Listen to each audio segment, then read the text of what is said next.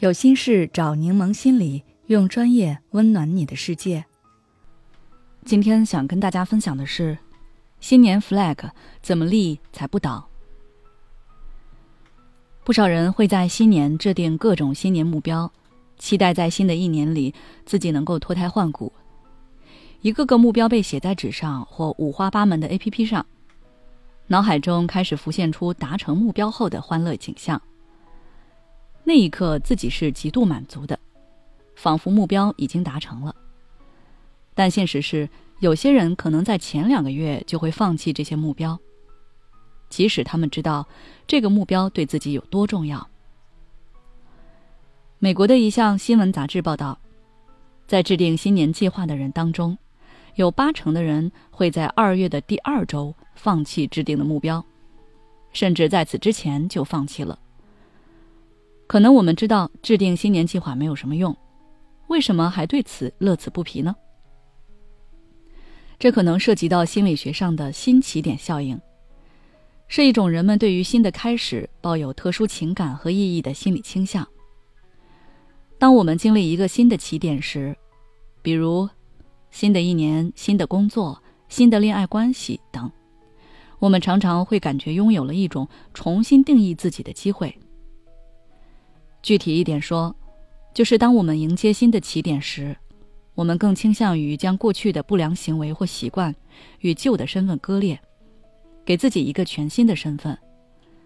新的开始往往会给我们一种清零的感觉，让我们觉得之前的失败和挫折都可以被抹去，从而对自己产生新的认同感。这种重新定义的过程让我们感到兴奋和动力。促使我们采取积极的行动。比如，你谈了一段新的恋爱，觉得自己有点胖，想要减肥，并为此制定了详细的减肥计划，心里想着和过去懒惰、肥胖的自己说拜拜，以更崭新的形象开始这段新的恋爱。另外，当我们迎接新的起点时，我们往往会将过去的错误看作是过去的事情。而将未来的表现看作是全新的开始，这种心态会让我们对未来充满信心和期待，激发出我们改善自我和实现目标的动力，让我们更加有信心去实现我们的目标。但大多数人面对的还是 flag 立下之后的啪啪打脸，结果又回到了最初的起点。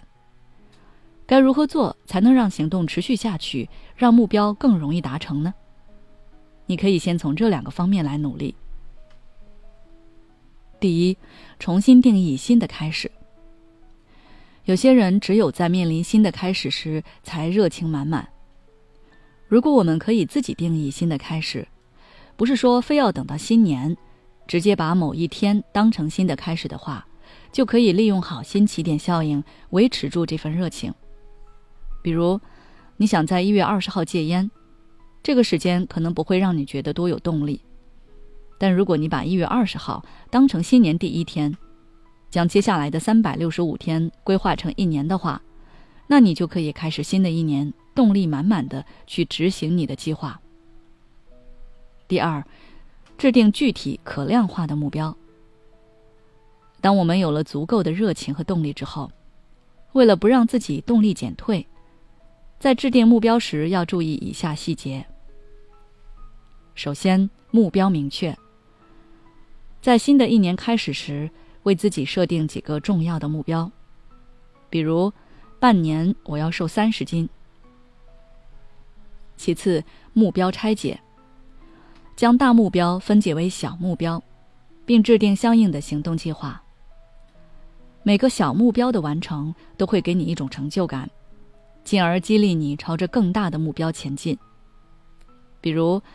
半年瘦三十斤，那么一个月就要瘦五斤。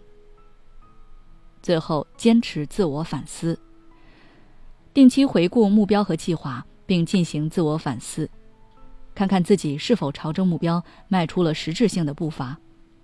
如果没有，那么重新调整计划，并继续前进。想要知道更多养好习惯的办法。你可以关注我们的公众号“柠檬心理 FM”，直接回复关键词“目标建立”就可以了。